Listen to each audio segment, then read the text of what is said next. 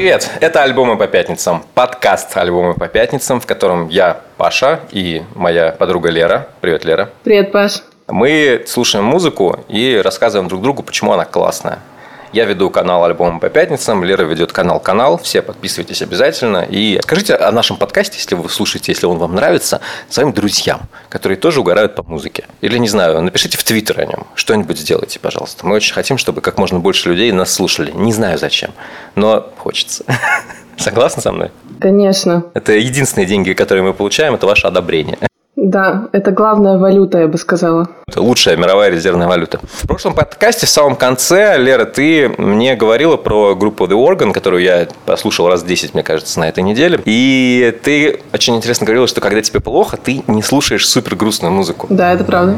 А мне хочется показать тебе, какую музыку слушаю я, когда мне плохо. Давай. У меня обратный подход, и мне хочется как-то обсудить вообще, в принципе, вот этот вот подход, что ты слушаешь, когда тебе плохо. Наверное, главная музыка, которую я слушаю, когда мне очень плохо, и когда, если я пишу в Твиттер, что я слушаю эту группу, то, значит, как бы надо, не знаю, мне написать, Павлян, у тебя все хорошо? Это группа Carissa's Weird. Да, я как-то натыкалась на твой пост, где ты писал о том, что когда тебе грустно, ты слушаешь. И я тогда послушала, еще давно, когда ты их упоминал. Я, я, я, честно, плохо помню, как звучит, но помню, что группа хорошая. И там еще, мне очень, для меня всегда показатель, когда я смотрю какие-то related, там были точно хорошие группы, я такая, да, надо будет запомнить. Кариса Спирит – это очень больной и безумный проект, э, который существовал в начале 2000-х, очень быстро распался, стала, группа стала культовой, вместе не играет никогда. У всех, по-моему, участников какие-то жуткие проблемы с алкоголем и наркотиками, все очень грустно. Моя любимая песня у них называется «Умри». Звучит на так.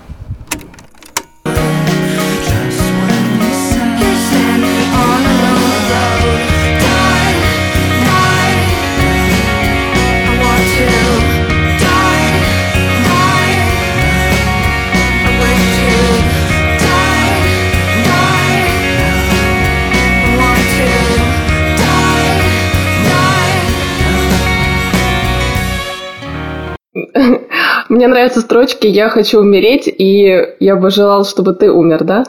Правильно? А я хочу умереть, я хочу, я хочу, чтобы ты умер, я хочу, чтобы все умерли, в принципе. И это музыка, в которой нет вообще никакого просвета, абсолютно мрак. А, мне это напоминает, знаешь, была какая-то волна тоже в десятых э, была группа Elvis Depressedly, была группа Кома Cinema. В общем, что-то такое тоже похожее. Это был такой, не знаю, мне почему-то отдает это каким-то все равно бедрум-попом, да, но не, не в плане того, что это вот именно поп-музыка, сделанная в спальне, а вот атмосферой какой-то. И вот этот вот вокал какой-то такой тоже, да, э, меланхоличный, такой ностальгический, вот что-то такого плана. При этом музыка совершенно не тяжелая, да, она именно вот э, грустная. Здесь есть очень интересный контраст между тем, как все красиво, скрипочки, все дела, и какие жутко некрасивые тексты. Я не могу... То есть, это, это не поэзия, это, это боль выплеснутая прямо вот. У них есть очень интересный момент в одной из песен. Песня вся построена на том, что вот что-то ужасное происходит. Прям вот жутко ужасное. И это ужасное происходит 16 ноября.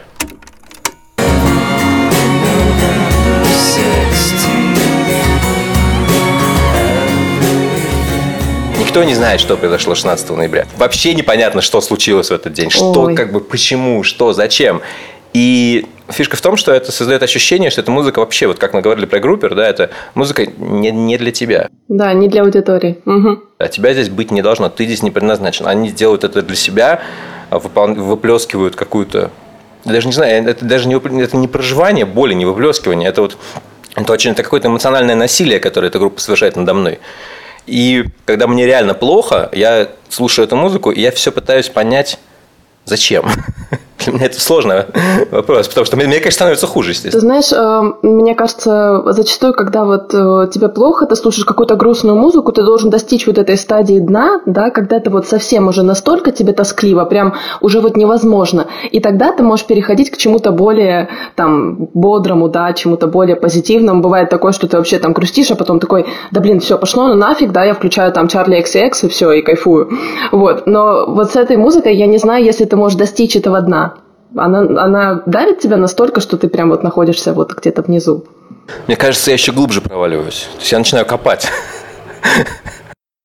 саморефлексия, да. Абсолютно. Здесь, здесь тексты, от которых, вот знаешь, как у тебя, как будто у тебя есть рана, да, какая-то, и ты ее начинаешь ковырять пальцем. Я просто очень хорошо знаю историю всех-всех музыкантов с этой группы, и особенно вокалистки Джен Чемпион. То есть она это все пела ровно потому, что она себя так чувствовала и писала потому что ей было очень-очень-очень-очень-очень плохо очень долгое время. Она страдала от тяжелейшей депрессии, которую она запивала и торчала. Она чуть не умерла от алкоголя. У нее есть еще собственный сольный проект, называется S. А один из его альбомов называется Picking at Crying, блюю и плачу. Там просто есть песня Save Me, который весь рефрен Someone save me, someone please save me мольба о помощи, да. Это, это не музыка, это уже какой-то инструмент для психотерапии, видимо, для этого человека. У меня мало есть ответов на этот вопрос, почему. У меня есть вот версия, одна из них это вот то, что ты говоришь, да, абсолютно, про то, что дойти до дна, чтобы, чтобы тебе стало достаточно плохо, чтобы ты от этого дна оттолкнулся и пошел дальше. Другой момент, который я понял, что очень часто, когда мне плохо, я не могу понять, почему. О, надо задавать себе правильные вопросы в такие моменты. Да, психотерапевт задает правильные вопросы в этот момент. А что вообще с этой группой сейчас? Ну ничего, ее не существует очень давно. Ее просто как а бы... когда был последний альбом? В середине двухтысячных. Это все, это все, это, ага. это, этого всего давно нет. Это, это, это вот это реликт оставшийся. Все музыканты в других коллективах, они, кажется, пару раз собирались вместе поиграть. Но это... Слушай, ну с тобой, получается, тоже работает вот это правило того, что если группа как-то распалась или все уже закончила свою деятельность, значит, она еще больше будет давить своим творчеством. Да, да, там драмы очень много, да. Да. А у тебя есть вот такие ну. вот максимально мрачные, максимально вот просто ад песни, которые тебе доводят до состояния такого? Ад песни. Сейчас думаю. Сейчас, мне надо подумать, сейчас. Сейчас. Такой, нет.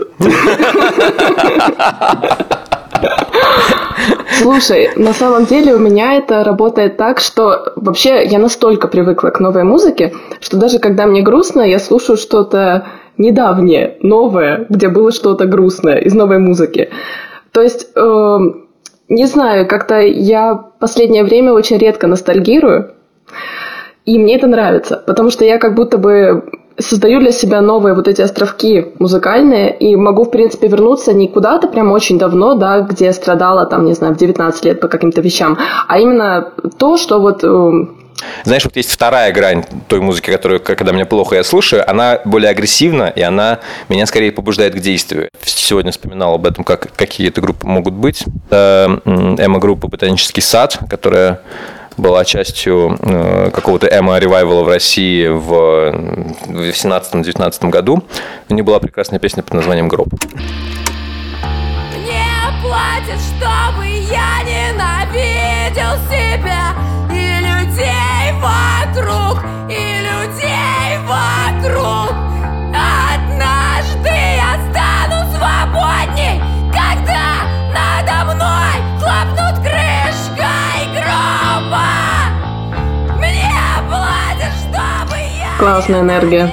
Мне нравится вот эта строчка «Мне платят, чтобы ненавидел себя». Это, знаешь, э, это такая очевидная какая-то вещь, да, когда ты вот занимаешься нелюбимым делом, чем-то вообще, что тебя просто ты не можешь, ты сам себя ненавидишь за то, что ты делаешь, и вот это, да, референ, мне платят за это. Да, я много раз его орал. Так как это, это эмо-группа, то они, естественно, тоже распались. Поет в ней такая довольно известная модель и панк-активистка Света Камрад. Угу, знаю. Когда я первый раз слышал ботанический сад, я был впечатлен просто потому, что это настолько правильное понимание эмо и вот это вот хардкор, хард, хардкор emotional панка, э, в которой очень неприятная музыка, некрасивая, но при этом жутко сильная. И она, в отличие от Carissa's Weird, меня все-таки э, как-то настраивает на тот лад, что ну ничего, прорвемся. Можно как-то, можно, можно жить. Это правда. Кстати, ну вот э, есть реально два типа музыки, которые ты включаешь, когда тебе плохо. Это либо прям погрустить, свернуться калачиком, либо это поорать, чтобы всю свою, да, когда у тебя именно злость назревает, и ты пытаешься это все через вот эту музыку как-то выплеснуть. Ну классно, вот это подходит.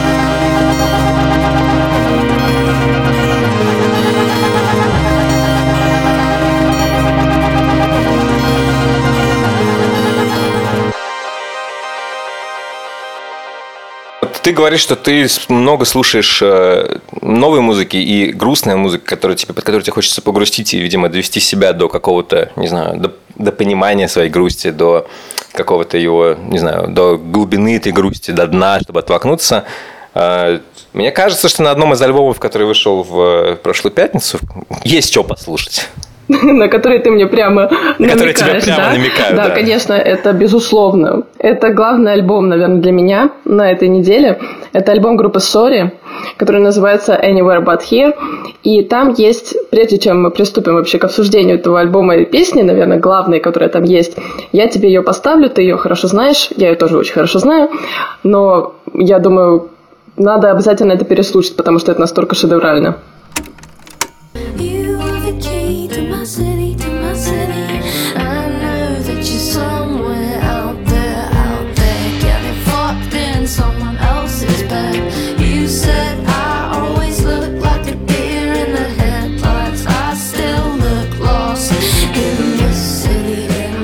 Абсолютно гениальная просто love song. Мы говорили как раз э, в прошлом подкасте про то, как город – это хорошая метафора для отношений. И здесь вот точно так же песня, в которой рассказывает про то, как э, когда сравнивает буквально человека, отношения с человеком и отношения с городом. Ты мой ключ к городу. Ух. У этой песни есть замечательный клип, э, где наглядно показывается, что делает ее бывший парень, когда она о нем думает. Но я думаю, что здесь, в принципе, строчки и так все очень понятно говорят. Мне вообще нравится, что когда Сори говорят о каких-то своих эмоциях, они никогда не говорят о них э, напрямую. То есть это не то, чтобы, да, э, мне там обидно, или мне грустно, или мне плохо. Это все идет через призму каких-то других э, переживаний, да. То есть я думаю о том, что ты где-то с кем-то. Ты уже сам улавливаешь эту эмоцию, о том, что да, что-то что не так. Или на этом альбоме есть другая замечательная песня, которая называется There's so many people that want to be loved. Я тебе тоже кусочек поставлю. Давай. There's so many people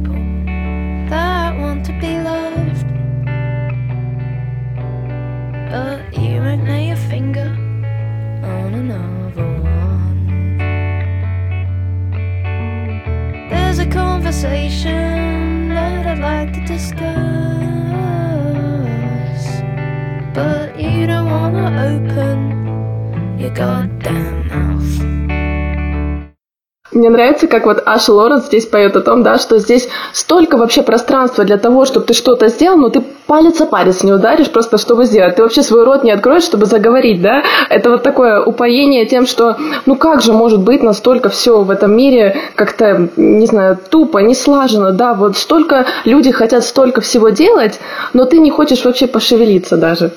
Очень знакомо, узнали согласно. Э, я был, наверное, в такой ситуации и был и героем этой песни, и наблюдателем за этой ситуацией.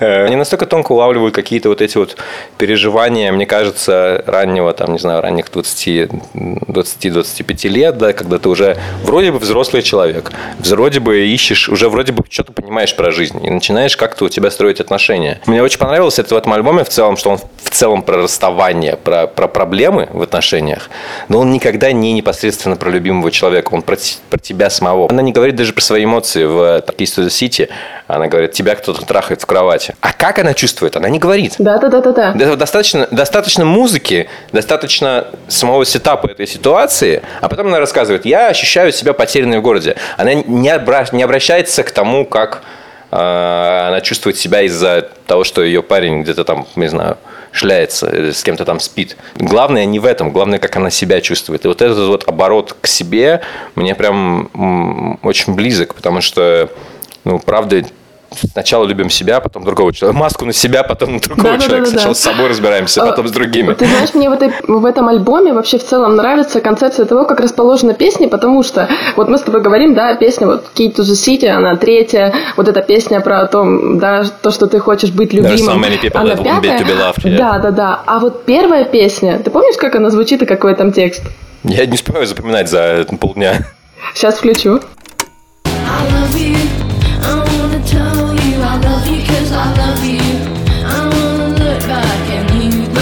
Есть. Насколько, да, насколько ты не ожидаешь вообще, что тебя ждет по целому альбому, когда ты открываешь вот эту песню, и ты слышишь просто максимально, да, какой-то заводной ритм, ты слышишь вот эти строчки, да, когда человек реально влюблен, и он просто, все, что ему хочется говорить, это то, как он любит другого. Да, и он говорит, я тебя люблю, потому что я тебя люблю. И я говорю тебе о том, что я тебя люблю, потому что я так чувствую.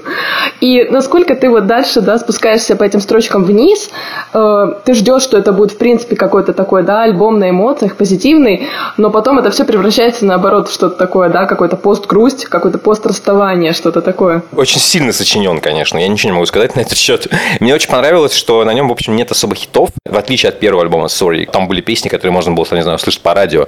Э, я хорошо помню этот момент, когда я уже жил в Лондоне, и э, они только появились, я ходил на их концерты где-то в клубы на 100 человек, да, а потом они стали эти концерты в клубе на 100 человек продавать за один день, стали выступать в клубах на 300 человек, стали продавать эти клубы за, типа, не один день, а несколько часов. И потом они, хоп, вот у них залы по 1000 человек. Это реально очень классно наблюдать. Вот мне вообще в целом нравятся, наверное, все те группы, которые появились примерно там в 2017 году, да, когда у нас уже у всех были социальные сети, когда у всех были стриминги, когда, в принципе, доступ к музыке был настолько налажен, что ты мог следить за группой просто вот за самых низов. Я очень отчетливо помню, как я себе в 2017 году сохраняла два сингла «Сори». Да-да-да, я тоже. Вот, тоже, это... тоже, тоже 17 год, да, да, да, да. хорошо помню Там была классная песня «Lies», с такой оранжевой обложкой. И была песня эм, Вишт. По-моему, вот, вот так они назывались. Я вчера переслушала. Хорошие песни, очень похожи на их стиль, вот э, нынешний, да. Все равно, да, конечно, ты вот правильно сказал, что на прошлом альбоме э, Sorry, они были такие, знаешь, саркастичные, такие едкие немножко, да, вот они хотели да, немножко едкие, едкие. обличить реальность, такие, да, мы вот насмехаемся там над какими-то рок-звездами, которые всего хотят, да, мы там пытаемся как-то не быть похожими на них. Здесь это абсолютно другие Sorry. Это Sorry, которые, да, ну, переживают как-то глубже свои вот эти эмоции, да, они как-то э, пытаются быть более искренними, да, они уже не насмехаются над тем, что происходит. Вот это, конечно, очень здорово. Вообще у Sorry, э, знаешь, у них очень приятный образ. Если ты берешь просто Ашу и Луиса, они очень простые какие-то, да, вот ты даже смотришь на какие-то промо-фотографии, она выглядит обычно, без каких-то там, не знаю, звездных аутфитов, каких-то супермодных, да, какого-то там стиля, антистиля. Она обычная, она такая немного пацанка, да, но вот ты как-то ей веришь. Вот она просто перед тобой стоит, как вот подруга твоя какая-то с соседнего подъезда, и э, вот этот вот фактор того, что они, в принципе, с Луисом создавали музыку э, еще с детства, да, я так понимаю, они там дружат с очень юного возраста, что они выкладывали в самом начале микстейпы какие-то домашние, а потом уже их заметил лейбл, и они стали дальше вот так вот продвигаться. У меня почему-то есть ощущение, что эта музыка сама по себе э, по атмосфере как-то очень сильно напоминает нулевые. Вот не знаю, почему-то... Слушай, ну просто посмотри на то, как они выглядят. Да, Это просто да. инди-киды. Инди-киды 2005 года. Да, Ровно. Я да. когда первый раз увидел а, Сори на большой сцене, когда они, перестали, когда они стали уже, знаешь, как-то а, не группой, которая стесняется разговаривать между песнями, а такая группа, а группой, которая понимает, что не надо разговаривать между песнями. Это, это, это два, такой, знаешь, прям вот, это очень хорошее, очень хорошее отличие, когда ты понимаешь, что группа выросла, да, когда они понимают, что первые три песни молчишь, потом сказал привет и дальше пошел, что люди, людям неинтересно, если ты не умеешь говорить, им не надо с ними говорить. Многие музыканты не умеют, и не надо. Я смотрю на них, я смотрю на Ашу, у нее был какой-то кардиган, а потом меховая шапка на голове. Это было очень похоже вот на такую инди-девочку, которая любит Strokes. Я почему-то вчера словила себя на мысли, я думаю, на кого же похож голос вот Луиса О'Брайена, да, вокалиста. Я почему-то поняла, что он мне напоминает Дэймона Алберна. Не знаю почему. Вот. Да, да, да, да, да, есть абсолютно. Прям что-то такое очень отчетливое. Более того, я прочитала, что их первый альбом, 9 to 5, его продюсировал продюсер Гориллас. И я такая, ага, это немножко пазл сложился сейчас. А какой именно продюсер Гориллас? У них их много. Джеймс Дринк. Мне кажется, Sorry, их новый альбом Anywhere But Here. Ты не хочешь быть нигде, где ты находишься прямо сейчас. Хочется быть где угодно. Э, хочется как-то исчезнуть. Это альбом про, мне кажется, про то, когда ты оказываешься в очень неприятном состоянии, и тебя вроде все более-менее прилично, более-менее терпимо даже в отношениях. Хотя, не знаю, она там не, не все терпимо в отношениях, про которые они рассказывают. Но в целом это, это не какие-то катастрофы. Это достаточно обычные будничные переживания, а, которые хочется разделить, которые, не знаю, у меня были, у тебя, наверное, тоже были, я думаю. Я вот прям буквально я каждую строчку смотрю и такой типа, узнали, согласны. Прям, если вам хочется вернуться в э, какое-то время когда было хреново, или вам прямо сейчас хреново, это вот хороший альбом. Идеальный чтобы... альбом для этого. Да, с ним, с ним прожить от начала до конца его. При этом, знаешь, я хочу добавить, что мне кажется, если даже ты не переживаешь расставание, и, в принципе, тебе хочется просто погрустить с ничего, хотя, в принципе, да, у нас есть много сейчас причин, почему можно грустить, но если вдруг вам хочется погрустить с ничего, это отличный альбом тоже, чтобы послушать. Или если хочется погрустить с тех причин, которые понятные, с которыми можно что-то сделать, которые понятно, как, понятно, что с ними будет. Просто пройдет. Нужно просто время, и все пройдет, и тебе будет как бы лучше, ты проживешь эти все моменты. У меня не было ощущения, что, э, в отличие от Кариса Weird, с которым там, я тебе показывал в начале, никогда не было ощущения от Sorry, что они, от этого альбома, что они м, рассказывают историю, из которой нет выхода. Она как раз такая, типа, понятно, окей, да, сейчас, сейчас плохо, пройдет, переживем проживем как-то. То есть главное это принять, поговорить, э, спеть про это и пойти дальше.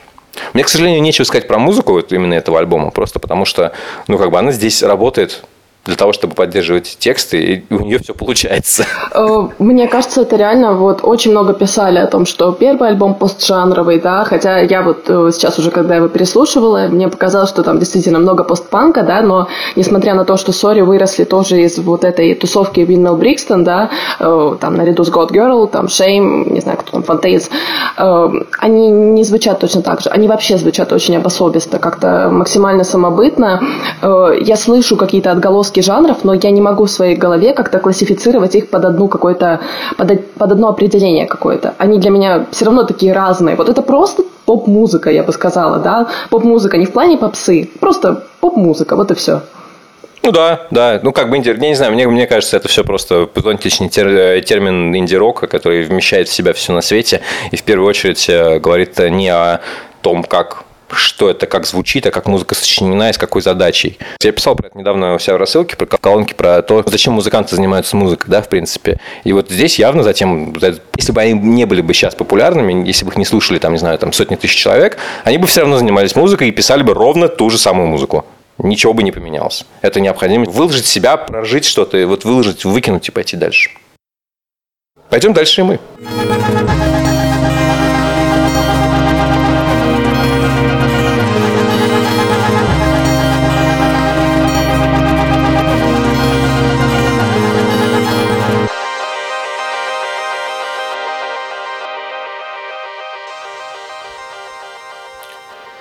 Мы пойдем дальше, и я покажу тебе группу, которая у меня, кажется, стала главной на этой неделе. Это Gila Band. Ирландский коллектив, друзья э, Fontaine's DC, друзья всех на свете. Точнее, даже не друзья, а источник вдохновения Fontaine's DC. Вот, это гораздо важнее. Это вот самая главная проблема с группой Gila Band, что я просто, я не понимаю, как их классифицировать. Я вообще, мне сложно находить какой-то способ говорить про них и про их музыку, просто потому что я не знаю, ну, может быть, я знаю, наверное, на свете только одну группу, которая играет хоть что-то похожее. Сейчас мы послушаем Бэнд.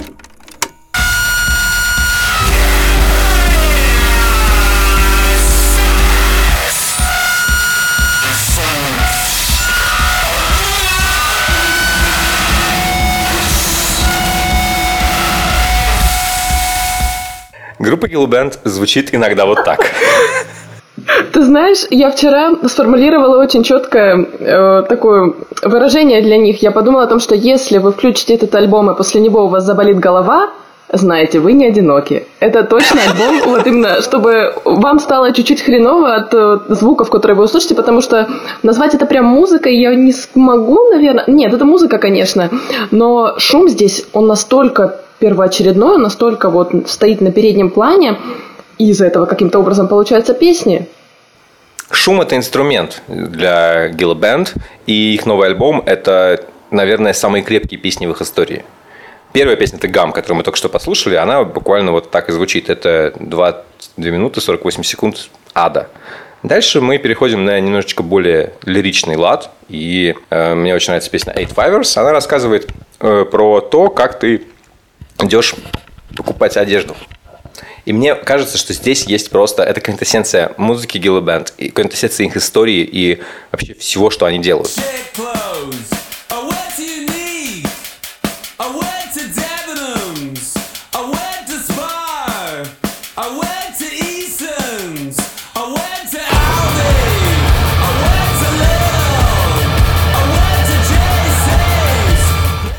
А, чё, чё? Э, Я, я очень люблю эту песню, мне она очень понравилась, я не знаю, сколько раз я ее слушала, меня дико забавляют строчки. Вообще, что, наверное, мне в Гилли Бенд прям нравится максимально, это несмотря на то, что вот они настолько мрачные, да, они вот ужасно шумные, они ужасно гнетущие, такие жутковатые, да, какая-то жутковатая музыка в целом, но при этом, как только начинаются строчки, ты понимаешь, что в нем, в, в тексте настолько много абсурда, настолько много какого-то даже, даже не столько сарказма, сколько вот сюрреализма какого-то. Э, ты понимаешь, что вокалист сам над собой насмехается, да, он поет «Я покупаю себе конченую одежду, я хожу по конченным магазинам, я покупаю себе всякий ширпотреб, да, у меня новая стиралка, но я стираю там конченые вещи, да, то есть вот до такого. Мне очень смешно вот с этих строчек, э, где он поет, да, где он ходит по разным магазинам, по разным супермаркетам. Я очень сильно проорала с этого, потому что я тоже хожу в эти магазины. Знаешь, чего я больше всего по- проорал? Он поет I went to Debenhams. Debenhams обанкротились. Куда ты ходил-то? Я, знаешь, мне очень понравилось, здесь вот есть строчка, да, я ходил в Aldi и в Lidl. Lidl? Тупо Да. просто я хожу, не знаю, там, три раза в неделю в Lidl. Но Aldi это действительно прям очень плохой магаз. Lidl там хотя бы уровень, но Aldi это реально прям очень плохо. Строчки абсолютно сумасшедшие. Я помню точно, как в одной песне э, вокалист да, Дара Килли, он э, кричал что-то типа «Я ненавижу Райнейр». Э, Строчки в песнях Гела Бенда очень тяжело разглядеть, но иногда ты выхватываешь какую-то фразу, и ты такой, что, что он сейчас пел. Я очень отчетливо помню, как в первом альбоме там была какая-то песня, там было очень много текстов про еду, и там вокалист очень много раз повторял «Нутелла». Он прямо э, орал «Нутелла, Нутелла, Нутелла, Нутелла». И это было очень странно, и здесь он перечисляет вот так магазины. Сюр. Я долго не мог понять, как вообще устроена эта музыка, потому что формально это ребята, которые начинали с какого-то там инди-рока, что-то пытались сделать, а потом они стали делать то, что они делают. Я, я с трудом понимаю эту музыку, потому что она дичайше шумная, она ди- дико неконвенциональная, она как-то очень странным образом устроена. Вот эти вот барабаны, которые э, звучат не как барабаны, которые играют живьем, при этом они играют живьем. А Эти гитары, которые не звучат как гитары. Когда я слушал внимательно этот альбом, у меня появилось два ответа на мои вопросы. Во-первых, что это за музыка и как она устроена? Знаешь, когда записываешь э, трек какой-нибудь, э, музыку, у тебя обычно есть отдельно, вот есть куча дорожек, там гитара, бас, барабаны, еще что-то. И я, обычно любой звукоинженер, добавляет несколько дорожек, куда ты направляешь звук от гитары, от барабанов, от чего-то, и на эту дорожку ты вешаешь эффекты всякие, типа реверб, дилей или что-то такое, или что-то более сложное. И там звучит только эффект. Так вот, Гилла Бенд звучит так, как будто оставили только эту дорожку. Хорошее сравнение. Она не должна звучать отдельно. Я сейчас вот покажу пример. Это кусок из моей собственной музыки. Как она звучит вот целиком.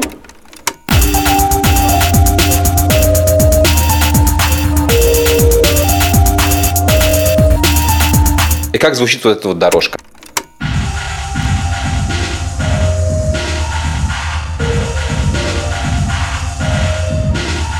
Вот у меня есть ощущение, что они записали все, потом сделали дорожку эффектов и только оставили. Это прям интересный подход к музыке, ничего не могу сказать. Я читала о том, как записывался их прошлый альбом. Это альбом The Talk из 2019 года. Он такой, он больше походит на вот новый альбом по звуку, да, потому что первый он совсем такой жужжащий, гремящий. И вот этот альбом их прошлый, они записали в огромном особняке, который они сняли там за какие-то очень маленькие деньги, потому что у них не было денег на профессиональную студию. Они записывали альбом в разных частях дома огромного, а дом, ну то есть гигантский ирландский особняк, в котором свадьбы проводятся. И они записали это в разных частях дома куски песни, а потом соединяли их. То есть они не просто записали одну песню и там как-то ее подредактировали и выложили, они тупо резали. То есть это был коллаж. Вот мне кажется почему-то, что на новом альбоме сильно техника не изменилась. То есть методы, по сути, абсолютно такие же. Это звучит ровно как нарезка. И что меня больше всего поражает, что они, как бы, когда выступают живьем, они играют все примерно точно так же. Только это не та музыка, которую ты ожидаешь, что ее будут играть на живых инструментах. Я был на них несколько раз. Я просто стоял, открыв рот. Такой типа, а как вы это делаете? Звучит как электронное сочинение, как люди вот техно пишут, да, только, только это не техно, только это как бы некий панк-нойз-рок. Ты очень хорошо подобрал сравнение с техно, потому что нойз рок и техно это две главные музыкальные, два главных музыкальных жанра, которыми Гил- Гилла Бенд вдохновлялись вообще в целом, когда только начинали. Ты знаешь, с чего они начали свою карьеру в целом? Ты знаешь, такой музыкант э, Блаван? У Блавана есть технотрек 2012, может быть, 2013 года, где всю песню, да, точнее, весь трек на 6 минут повторяется одна и та же фраза. Почему они прячут свои тела э, за моим гаражом? И и Гилла Бенд сделали кавер. Они сделали кавер на эту песню на 8 минут. Просто послушай кусочек.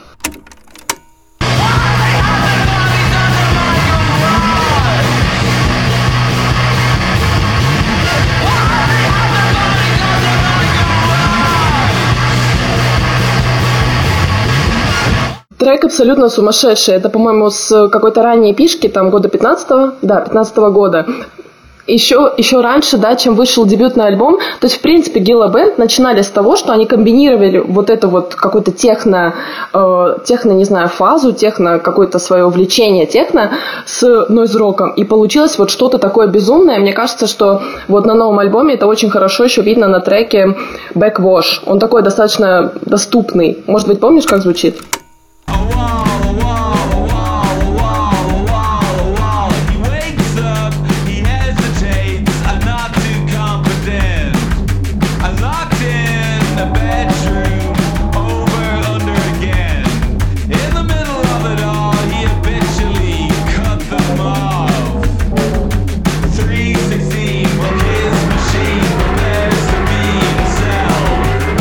Мне кажется, это единственный трек, на котором там нормальные барабаны.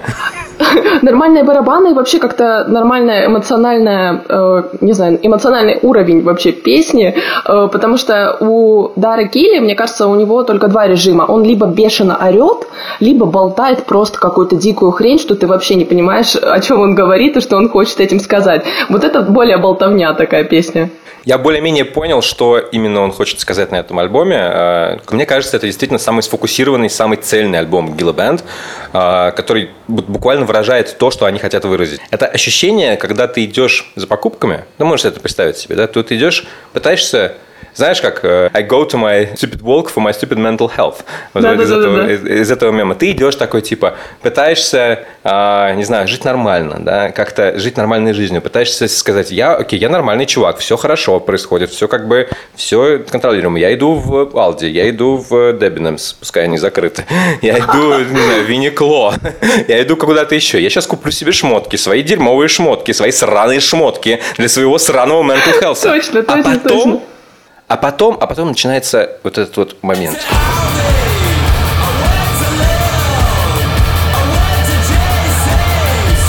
Месиво какое-то. Ты продолжаешь идти, но ты, сх- но ты начинаешь сходить с ума. Ты понимаешь, что ты этому не принадлежишь этому миру. Тебе это все какая-то попытки твои э, быть нормальным человеком обречены на провал.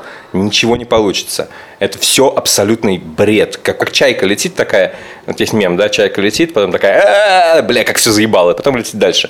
Вот, только здесь человек, вот он летит, нормально все делает, а, блядь, как все заебало. А дальше он, он остается в этом состоянии. Э, Эта музыка, она, она просто чуть-чуть больная. Ну, то есть, вот она правда больная. И мне кажется, ну, в этом плане, да, как бы я говорю не с э, сарказмом, не с какой-то там едкостью, э, потому что мне кажется, что вот у вокалиста Дара Килли у него были какие-то проблемы с ментальным здоровьем. Я не нашла У конкретно. него не просто проблема с ментальным здоровьем, это как бы музыка действительно больная, абсолютно. Это сознательный как бы, ход его. У вокалиста у него был нервный срыв, э, в течение которого он, по-моему, типа 8 дней не спал. А потом наступил камдаун, который тоже понятно, как, думаю, развивался. То есть, и, и вот, вот это вот ощущение, ты типа, ты идешь по этому супермаркету, ты идешь, пытаешься carry on with your normal, kinda normal life, а потом ты сходишь с ума, потому что, ну, ты безумие, ты не, некуда деть. Вот, э, знаешь, еще на прошлом альбоме The Talkies э, он начинался, я когда его вчера переслушивала, я на это не обращала раньше внимания, он начинается с таких э, как, каких-то вздохов такого запыхавшегося человека, знаешь, как будто бы вот кто-то на гору Да, я идет помню это очень начало, долго. да.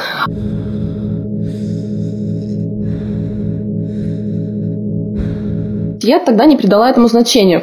Потом я прочитала, что это была запись э, Дара Килли, когда у него была паническая атака. Да, да, да. И и я, я вообще, это, это мне создало такое странное ощущение внутри, настолько вот жутковато как-то стало, как будто ты свидетель какого-то очень личного, очень плохого события, да, как будто кто-то вот прямо сейчас переживает такие жуткие эмоции, и ты ничего не можешь сделать. Но потом все-таки альбом кончается э, очень размеренным дыханием, и ты понимаешь, что вот как бы, да, он прожил как будто бы все через все эти песни, вот эти свои эмоции, и успокоился. Да, альбом. Мне нравятся эти концептуальные альбомы, рассказывающие о психических каких-то нарушениях и отклонениях от э, того, что принято считать нормой. И мне кажется, это очень, это очень крутой разговор, во-первых, потому что это, ну, это, это происходит, это нельзя игнорировать, это, это есть. Огромное количество людей с этим живет. Сколько людей сейчас обращаются за, не знаю, за помощью в связи с паническими атаками, гигантское количество. Вон, пожалуйста, есть музыканты, которые репрезентируют как бы это в музыке, пытаются отразить, пытаются ну, это не прямой разговор, это скорее типа демонстрация, это вот как, знаешь, как типа нарисовать, да, искусством, то есть искусство, которое иллюстрирует, а не проживает каким-то образом, это все не анализирует скорее, а просто иллюстрирует. Но эта иллюстрация страшная, и она меня прям очень сильно впечатлила.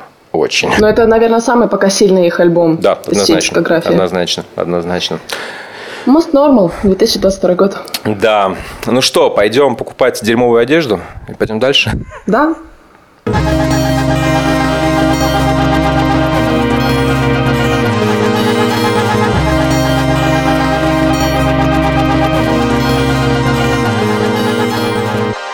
Э, Слушай, Паш, ну я для тебя припасла очень добрую группу после Gela Band, которая называется Always. Э, Как понять, что группа вообще родилась 10 лет назад? У нее вместо W две В. Да, тогда это было модно. Да, тогда это было модно, сейчас это смотрится странно, да, но спасает то, что музыка до сих пор хорошая. Э, Always появились, да, как э, просто хорошая, каноничная инди-поп-группа, которая в 2014 году выпустила свой дебютный альбом. Там была очень классная хитовая песня, которую, я считаю, должен знать каждый, кто хоть как-то увлекается инди-музыкой, музыкой вообще. Давай ее послушаем. Это песня Archie Marry Me. О, Не знаешь ее? Я вообще, я, я очень плохо знаю Always. Тогда я тебе сразу добавлю такое немножко предысторию. Always — это та группа, о которой надо меньше говорить и которую надо больше слушать, потому что это действительно музыка, которую ты ну, просто должен слушать. Это, А, Потому что говорить против нее часто не о чем, да. Просто ребята играют музыку. это, это правда, это правда. Ты знаешь, если у Гиллы Бенд есть какая-то история, если у Сори есть какой-то образ, Always просто хорошие ребята. Это отличный И образ. этого достаточно, в принципе. Вот эта песня. You expressed explicitly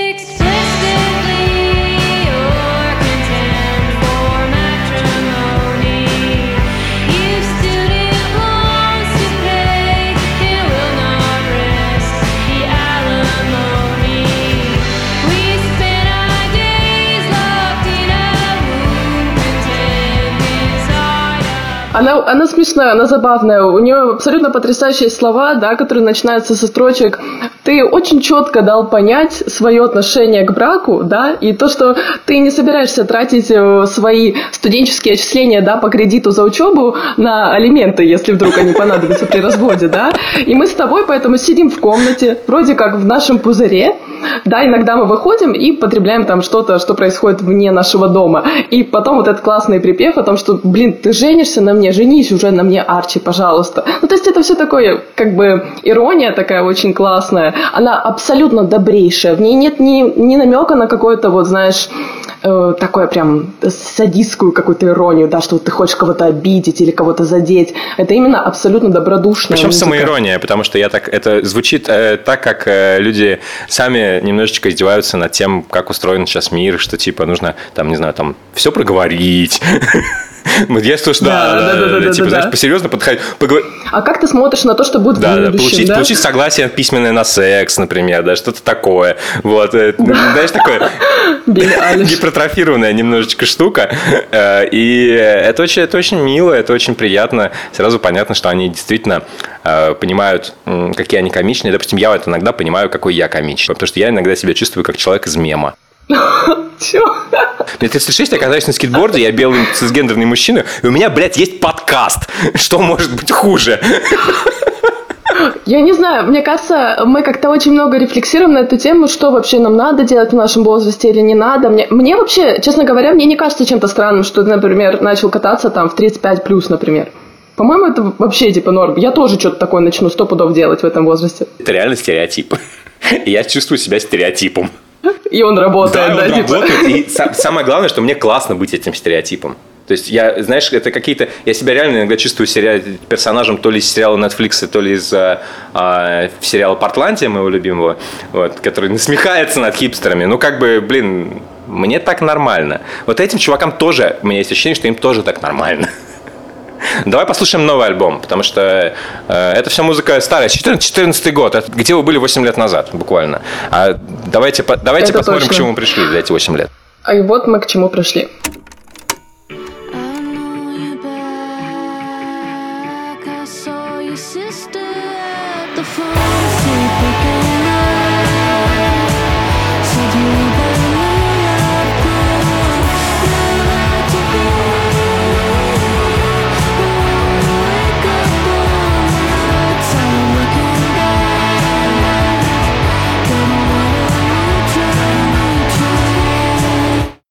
Ты чувствуешь, насколько это добрая музыка, да? Вот она прям, она нисколько тебя не обижает, она прям приголубливает тебя. Ты вот такой, мне хочется как-то вот, не знаю, кому-то пригреться, и ты включаешь эту песню, и ты пригреваешься вместе с ней.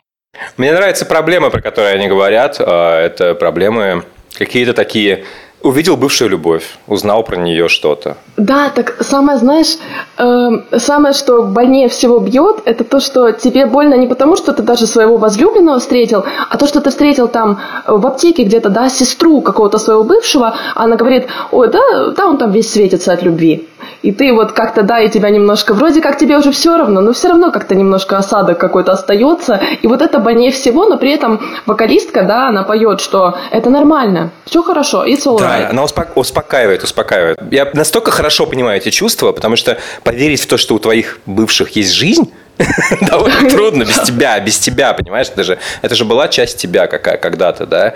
А, Если это, особенно если речь идет про какие-то долгие отношения. Мне нравится, что это не какие-то вот морали, да, в плане. Это именно просто как советы какие-то дружеские или какая-то жизненная мудрость такая вот, которая вырастает из каких-то бытовых вещей. Когда ты с чем-то сталкиваешься, ты просто для себя делаешь какую-то заметку в голове, и потом как бы в песнях этим делишься. Мне кажется, это когда ты, знаешь, приходишь к подруге или к другу, и вот рассказываешь вот эти вот свои эмоции. Вот ровно вот про эту ситуацию Да, встретила да. в аптеке. Встретила в аптеке сестру бывшего. Она говорит, что у нее все хорошо. Вот козел. И тебе подруга Точно, говорит, точно, точно. Это все нормально, не переживай. Ну, типа, все окей. И тебе этого достаточно. Это не, не- это не повод для глубокой психотерапии. Да. Здесь нет никакой страшной истории. Я вот почему говорю о том, что always лучше слушать, чем читать про них, потому что ты там посмотришь какую-то подводку, да, как вы, ребята, создавали альбом. Ну, вы знаете, э, нам не дали визы, была пандемия. Э, Ну, вообще-то у нас затопило подвал, у нас там некоторые инструменты поломались.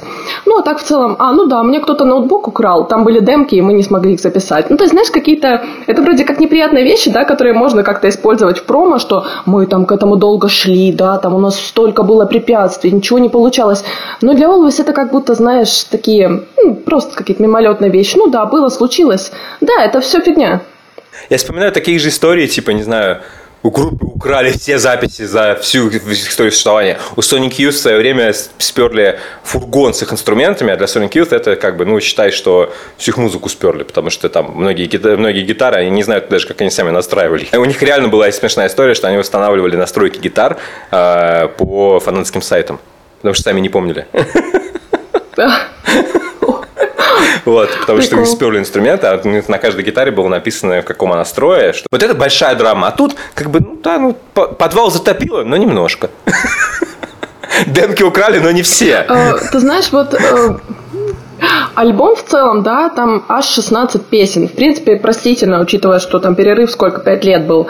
Но песни сами по себе очень похожи. Ну, это, это как бы не минус, просто они все сделаны по канонам какого-то. Вот если мне кто-то спросит меня, как звучит инди-поп десятых, я вот просто включу эту группу. Там абсолютно каноничная музыка, да, такой C86, там типа вот именно какая-то кассетная какая-то музыка, которая там, не знаю, э, берет вдохновление там из 30-летней давности, да, каких-то песен, но при этом она звучит современно. Но мне почему-то, вот знаешь, э, на фоне всех вот этих стандартных достаточно песен, мне понравились те, которые чем-то отличаются. И вот э, на этом альбоме есть песня, которая называется Very Online Guy, Это я. которая звучит вот так. He's a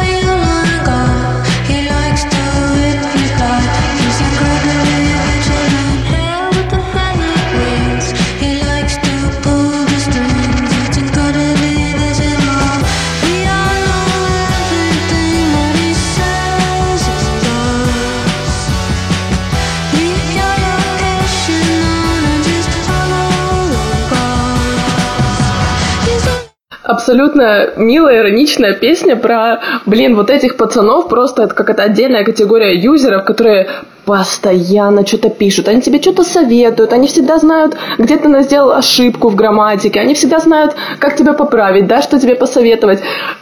У тебя же, у тебя же нет комментариев в канале, да? Нету, нету, я бы не пережила, наверное. Вот, вот, слава, слава богу. Я ровно по этой причине я не открываю комментарии у себя в канале. Нет ничего хуже мужчин вот такого рода, которые комментируют музыкальные тексты.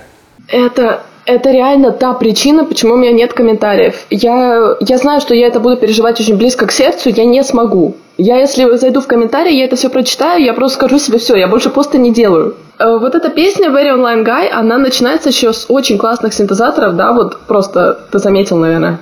То есть они вообще какие-то такие, как, э, не знаю, как пузыри. Мне показалось, что здесь это не главное. Главное здесь, наверное, эти милые тексты про... Она ругает этого very online гая, да, буквально интернет-тролля. Ну, как-то это по-милому. И там в тексте, в песне говорится, что она с ним делает. Она его просто блочит и не парится дальше. Да, ты просто one filter away. Да, ты просто в одном шаге от того, чтобы я сейчас закрыла комп, и тебя не было вообще в моей жизни. Э, Вообще, эта музыка очень доступная. Она, это действительно самая простая. Вот, наверное, если ты хочешь погрузиться во что-то максимально непритязательное, чтобы ни о чем не думать, чтобы ни о чем не переживать, но при этом все равно улавливать какой-то, да, контекст, идеальная музыка для такого настроения, наверное. Не обязательно вообще про музыку так много, да, обсуждать. Ее просто достаточно послушать, и этого будет все. Слушай, насколько для тебя важно, кстати, знать биографию группы, вот эти всякие факты и всякое такое? Для того, чтобы ее полноценно, полноценно вот не, не рассказывать про нее, а рассказывать понятно, там, ну, имеет значение, а именно вот воспринимать. Ты знаешь, наверное, все-таки имеет значение. Прям очень мне иногда хочется узнать бэкграунд, иначе я себя чувствую как-то неполноценно, когда я, особенно когда я не вслушиваю строчки, и мне может музыка нравиться, а потом, когда я вникаю в тексты, я понимаю, что это вообще немножко не мой мир, например. У меня так было с одним альбомом, была группа такая бруклинская, ну точнее сейчас существует, это Airwaves. Это такой инди-поп, достаточно примитивный, хороший. Airwaves пели о проблемах ЛГБТ-квир плюс сообщества, и я об этом узнала только, наверное, спустя два года после того, как послушала альбом, который мне очень полюбился. И потом я поняла, что этот альбом абсолютно со мной не резонирует, я его не понимаю, я не понимаю этих проблем. Они действительно от меня очень далеки, при этом музыка мне очень нравилась. Это буквально был мой там второй альбом в топе года. Поэтому я считаю, что, наверное, все-таки биография достаточно важную роль играет да, э, для того, чтобы лучше понимать исполнителя, то, что, о чем он хочет петь. Вот как, например, Дара Кили, если ты не будешь знать о том, что он страдал от каких-то ментальных там заболеваний, да, от каких-то ментальных проблем, эпизодов, ты вряд ли вообще поймешь, почему у Гила Бенд такая странная музыка. Но при этом я считаю, что все равно должна быть какая-то грань между тем, э, что артист позволяет о себе знать, да, и что мы хотим о нем узнать. Я имею в виду, я не хочу познавать артистов очень близко. Я все равно хочу быть с ними на дистанции, потому что у меня есть ощущение, что если я перейду эту грань, то артист мне уже перестанет нравиться как человек, а это самое страшное. Да, и при этом есть проблема, что большинство музыкантов идиоты. Точно, точно. То есть, вот, знаешь, мне хочется как бы знать о них, но при этом все равно держать дистанцию с ними. Да, это интересно, это интересный А подход. как у меня, тебя с этим? У меня по-разному тоже, потому что есть, конечно, группы, вокруг которых я хочу выстроить свою идентичность, и мне нужно про них что-то знать. В детстве было совсем по-другому. В детстве мне нужно было знать все. Я знал о группе Smashing Pumpkins все, я знал о Тренте Резнере все. А, не знаю, там о Пиджи Харви я знал тоже, там все, все буквально. Я обсуждал, это, знаешь, это было как, ну, Курт Кобейн тоже, да, я читал дневники его, читал книжки все эти. Вот. Но это был скорее такой фанатизм. Сейчас э, попроще, сейчас я вряд ли буду, в принципе, читать что-либо. Мне интересно читать биографии каких-то музыкантов, но для, скорее для того, чтобы понять, как их музыка устроена, да, тогда, конечно, это, это очень важно. Потом есть еще музыканты, которые, типа, не знаю, как Ким Гордон, да, который для меня является образцом, не знаю, для подражания каким-то, да, ну, кумиром во многом, да, наверное. Ее книжку, конечно, мне там важно прочитать, просто потому что Sonic Youth были всегда рядом со мной, и для меня как-то важно вот это вот, это понимать. Я стараюсь воспринимать то, что музыканты сами о себе показывают. Вот, потому что сейчас все-таки а, группы становятся более, не знаю, как-то они лучше понимают, как нужно относиться с, к прессе, к общению с поклонниками каким-то образом. Да, что овершеринг это бывает иногда хорошо, а бывает и нет. Вот Kanye West, например, я сейчас смотрю на то, что он, не знаю, у себя в Инстаграме пишет постоянно, что называется I, I can't help but cringe. А, а, Да, да. да, и как бы здесь у меня начинается овершеринг, и мне я не хочу ничего больше про него знать. Я все равно буду любить его альбомы какие-то, да, Изис великий альбом, абсолютно один из лучших альбомов, который я слышал в своей жизни. А, Там Gradation тоже великая поп-музыка. А, Но я просто соткнись, исчезни из моей жизни. Я не хочу про тебя. Ты музыкант хороший, а человек ты с- больной. Ну, надо лечиться, правда. Ну, как бы не больной, в смысле, я, я очень сочувствую Канье, но надо как-то что-то с собой делать. Это правда, надо вот искать какую-то грань, когда ты вот вот, нашел достаточно информации об артисте, и все, в принципе, с этим заканчиваешь, а дальше тебе интересно только его творчество, наверное, без каких-то подробностей, там, именно биографии. Я часто иногда слушаю группы, э, в которых я не знаю ничего. И мне это бывает прикольно, но чаще всего все-таки это группы, которых я вижу где-то на концертах, э, и э, мне не нужно знать, мне достаточно той информации, которую я считываю из их образов, из их вот этого вот, э, из их сценического какого-то поведения на сцене, это же тоже очень много говорит о группе.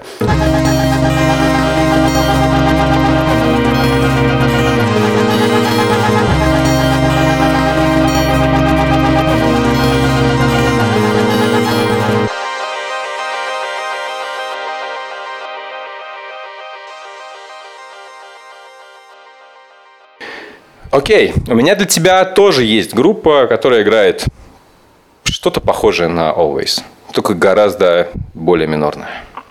Это группа Мелиса. Ребята из Питера, молодая группа, собрались в 2019 году, написали мне, у них первый альбом, а, они не очень известны. Как тебе кажется, что должна сделать самая лучшая, самая правильная эмо-группа? Распаться! Распаться! Распаться? Блин! да. Самая Они уже распались? Да.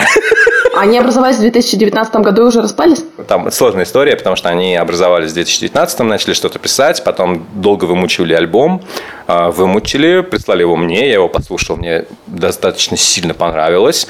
А, Потом я стал узнавать у ребят, как вообще, что у них происходит. Оказалось, что чувак, который прислал мне эти треки, гитарист, он из группы ушел, типа, полгода назад примерно, ну а сейчас группа вся разъехалась.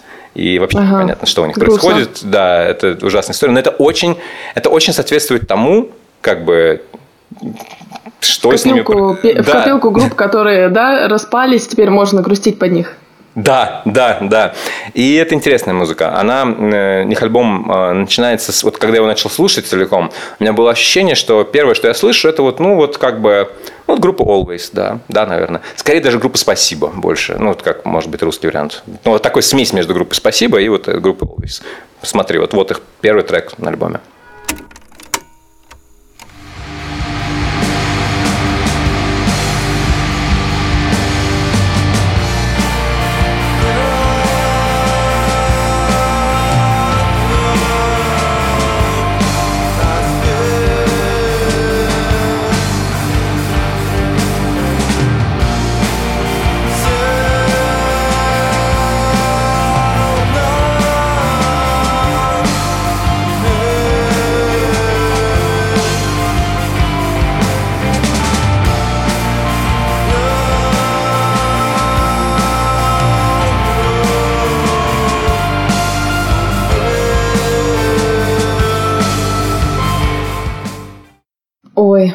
Да.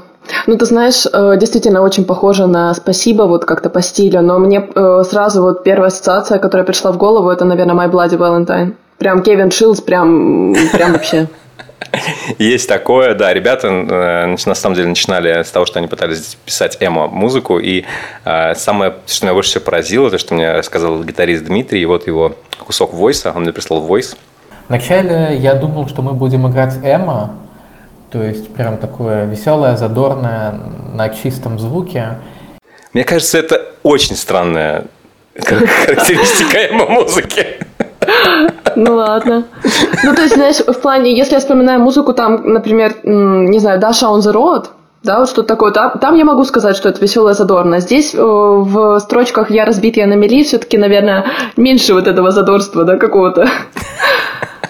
Альбом очень хорошо рассказывает о том, как развивалась сама группа. Они, ну, как бы начинали, у меня было ощущение, когда я его послушал целиком, что первая какая-то часть это такая, я не очень понимаю, о чем вообще эта группа, и она как будто, как будто как бы себя ищет, не может понять, о чем мне хотят сказать. И по названиям песни даже это видно, там, кем я стал. Человек пытается понять, что он, кем он является, да.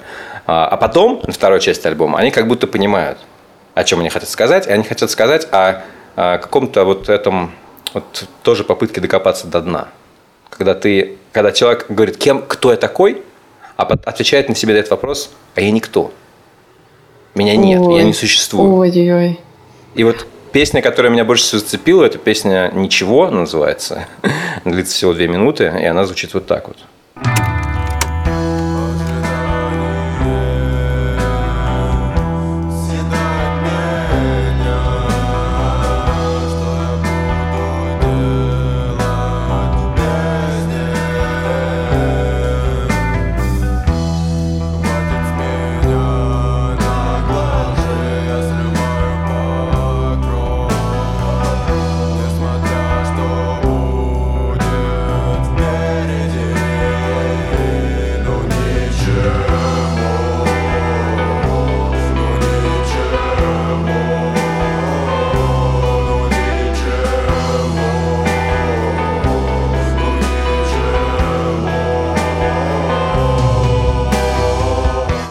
Хорошая какая песня. Ничего впереди, ничего впереди не будет. А, Я как бы делать в этой бездне буду ничего. Наглой лжи, да, хватит с нее. Я срываю покров, и под этим покровом не остается ничего. Очень классная песня. Она настолько отличается от той первой, что мы послушали. Во-первых, э, мне почему-то ассоциация возникла с группой Жарок. Э, Да, вот этот, такое, знаешь, э, низкий голос, да, очень классно вот этот бэк-вокал, он настолько подхватывает, как будто бы, знаешь, эхо такое, как отдается, как будто тебе повторяет, да, ничего, ничего, да, меня съедает в песне. Очень классно. Вот настолько интереснее звучит, чем первый трек. Ну, то есть, в плане, первый трек, он тоже классный, но вот этот именно более самобытный какой-то. Это развитие. Мне очень понравился альбом именно развитием. Он, он, он как будто вот эту рассказывает историю. Как раз к вопросу о том, насколько нужно о ней что-то знать. И ничего о ней не знал.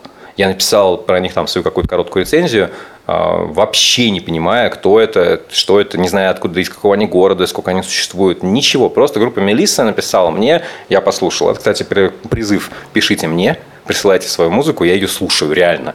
И как бы вам это не, не принесет ничего, потому что э, попадание в какие-то музыкальные телеграм-каналы звездами вас никогда не сделает.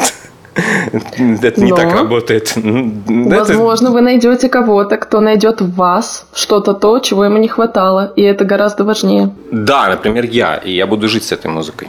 Вот. э, И это очень-очень-очень-очень круто. И потом мы расскажем, не знаю, с Лерой, почему нам эта такая музыка нравится.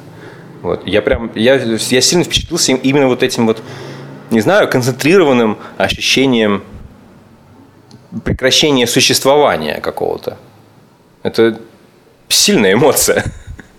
Э, Знаешь, это вот, наверное, когда ты садишься писать песню, да, ты пытаешься выложить, э, на- выложить просто на словах свои какие-то внутренние ощущения, а ты понимаешь, что их нет. Вот ничего тебя не ждет, да, то есть ничего не будет впереди, ты постоянно чего-то ждешь, но ждать-то нечего в целом. Вот это очень классно, что ты можешь фиксировать даже эмоции, которых нет. Это же просто так очевидно, да, но никто об этом в целом как-то не пишет. Точнее, пишут, может быть, да, но не настолько прямолинейно. У меня есть голосовуха, в которой рассказывается, о чем эта песня. Текст к этому треку написал басист, который поет. У нас э, как бы два вокалиста, и оба пишут тексты, оба поют. Э, Я попросил его высказаться как бы про э, то, что как, он, как у него появился этот текст, вот что он мне написал. В целом треке, в котором был написан текст, в основном затронут мой самый не особо хороший период жизни. У меня была затяжная депрессия и не особо стойкое понятие, чем заниматься в жизни. У меня были абьюзивные отношения, где я не ощущал себя чем-то физическим. Во мне было много ярости. Здесь я и вложил всю свою неощутимость и злость в трек «Ничего». Я постоянно ожидал чего-то, когда во мне проснется рассудок, и я сорву покровы. В постоянном размышлении того, что мне делать, я съедал самого себя, и при вопросах друзей «что со мной?» я мог ответить лишь «ничего». Интересный момент. Ты отметила, что это голос немножко по-другому звучит. Ну да, это поет другой человек. А? У них два вокалиста, как бы гитарист и вокалист, по- э, гитарист и басист поют в группе. Это, а, это, собственно говоря, песня басиста, вот, написанная о его вот о том, что о, о том, о, о чем мы только что услышали. Но этот альбом, он такой достаточно уравновешенный какой-то, да? Он без э, надрывов. Он без надрывов, он с мраком. Вот это, он, он абсолютно, абсолютно уходит. Вот, вот тебя, тебя как-то э, погружает на дно вот это вот и в, в ощущение, в ощущение переставания существовать.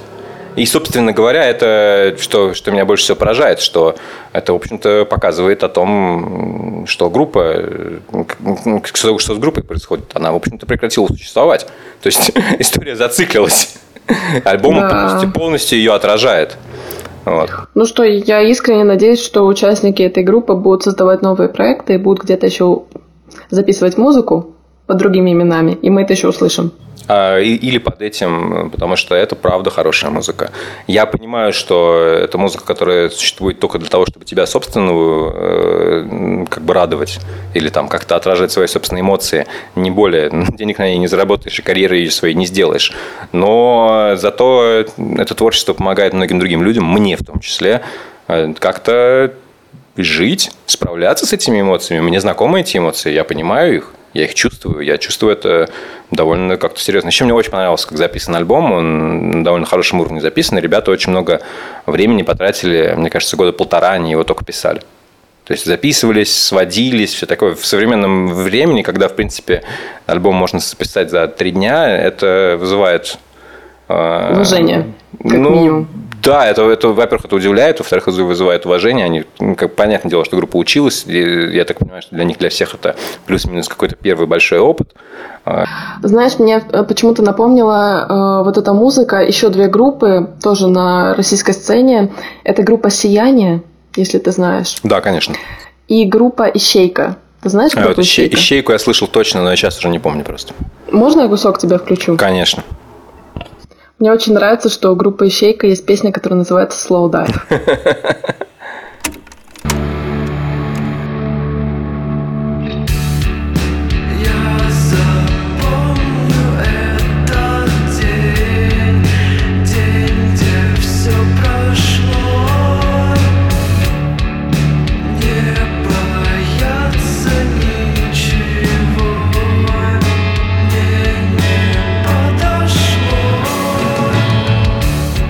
Но эта музыка гораздо, гораздо более оптимистичная. Гораздо более оптимистичная, Оптимистичная, конечно. но знаешь, вот эти, вот эти строчки «не бояться ничего» мне не подошло. Мне не, мне не подошло вот того, что да, быть смелым, быть каким-то героем. Я просто хочу быть собой, я такой, какой я есть, и ничего с Не этим быть поделаешь. героем абсолютно нормально. Э, Отличная, отличная группа Панчи Пич, э, которая тоже фактически прекратила существование из, в общем, из-за войны, из всего, что происходит. А, Про это тоже пел хорошую песню, про то, что не нужны герои, не нужно быть героем. Герои – это вообще э, плохой какой-то плохая тема. Прикольно, что эта песня звучит ровно как Эллисон, песня Dive. Ну, по крайней мере, похоже. Хорошая группа, у них не было еще ничего, кроме... Ну, альбома не было, вроде как была одна пишка, вот сейчас выходят какие-то синглы, но не знаю, что происходит. Тоже тот случай, когда ты ничего не знаешь о группе, ты просто слушаешь музыку и Все, вот такая дистанция. Ладно, давай пожелаем русской инди-музыке, русскоязычной инди-музыке всего хорошего. Да, русской, пожалуй, русской. Выздоравливай скорее. Да, выздоравливай скорее, пытайся найти себя, дорогая инди-музыка, в новых ситуациях. Люди, понимаете, что это как бы вы играете на гитарах для себя в первую очередь. И если вам помогает, то пускай помогает. Э, Не прекращайте это делать, пожалуйста. Если вы сейчас хотите продать все свои инструменты и уехать, оставьте себе хоть что-то. Ладно, давай прощаться. А, Мне кажется, это был прекрасный, очень глубокий выпуск. Мы об- обсудили, что мы обсудили? Мы обсудили а, расставание в разных видах. Да, было такое. Обсудили ситуацию, когда ты встречаешься с э, бывшим. Обсудили. Тоже Ментальное неприятно. здоровье. Ментальное здоровье Шум. обсудили. Шум обсудили. Мгм. И обсудили, самое главное, жуткие эмоции, когда ты прекращаешь существовать, когда ты не можешь найти себя. Не испытываешь ничего. Да, с вас э, 45 евро за психотерапию.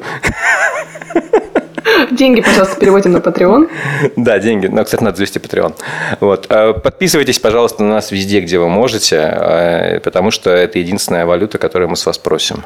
Зачем нам это делать, непонятно, но как бы мы как инди-музыканты, мы тоже делаем что-то в первую очередь для себя. Если кто-то это разделяет, мы очень-очень-очень рады. Пишите нам. Э, Лера сейчас показывает мне в камеру сердечко руками. Это очень мило. Это правда. Э, Пишите нам на почту albumsweekly собака substack.com, пишите мне в телегу Фрейлти, пишите нам в комментарии. Пишите на мою почту худбаканал собака.gmail.com Мы всегда читаем комментарии и потом обмениваемся и обсуждаем их. И очень-очень рады, когда нам пишут, что мы классные. О. Спасибо вам. Спасибо большое. Спасибо, до новых встреч. Пока. Пока. Пока.